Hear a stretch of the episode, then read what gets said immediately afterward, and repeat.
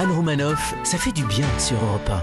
C'est donc la journée des droits de la femme et il y en a qui disent Oh, ça va, hein. c'est bon, hein. MeToo, euh, MeToo inceste, les violences faites aux femmes. Eh, eh, vous avez pas l'impression que vous en faites un peu trop Ben non, on n'en fait pas trop parce que les problèmes perdurent. Eh ouais. La preuve, les victimes réussissent à peine à parler que déjà on leur demande de se taire. Mm. Oui, plus on parle, plus les choses bougent, mais de la pensée à l'action, de l'action à la loi, de la loi à l'entrée en vigueur de la loi, de l'entrée en vigueur de la loi à l'application de la loi, Exactement. le chemin est parfois très très Mm. très long. On ne sait pas d'ailleurs si on se bat pour notre génération, pour celle d'après ou encore pour celle d'après après.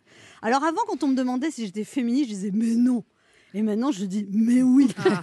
Parce que c'est un mot qui fait peur. Il fait peur à ceux qui ne veulent pas que les choses changent. Personnellement, il y a beaucoup de choses qui m'exaspèrent. Regardez, je suis toute Oh exaspérée. là là, ah oui, ça se voit. Ce qui m'énerve plus, ce sont les petites phrases fielleuses.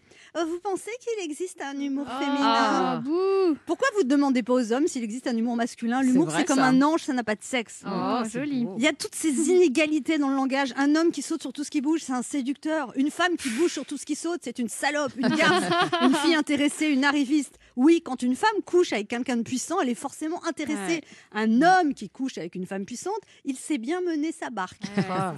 Un homme qui a des sautes d'humeur au boulot, c'est qu'il a du caractère. Il se laisse pas marcher sur les pieds. Une femme qui pique une petite crise au boulot, elle est mal baisée, déséquilibrée, hystérique, caractérielle. Une femme de président est appelée la first lady. Mm. Le mari de la présidente est appelé. Ben on l'appelle pas parce qu'il n'y a pas de femme présidente. en fait.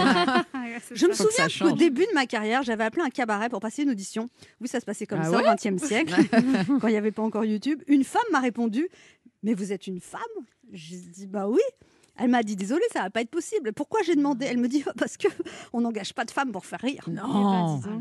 Beaucoup de choses ont changé depuis, beaucoup de choses sont en train de changer pour mettre fin à ce que mes filles appellent le patriarcat. Mm. Moi, à leur âge, le patriarcat, j'appelais ça, bah je l'appelais pas en fait, je savais même pas comment ça s'appelait. les choses bougent, mais les femmes ont toujours moins de postes à responsabilité, mais les femmes sont toujours moins bien payées que les Ouais. hommes, mais chaque année, des femmes meurent sous les coups de leurs conjoints. Ma grand-mère est née au Maroc en 1915. À l'époque, à Fès, quand une fille naissait, on disait c'est rien, c'est une fille.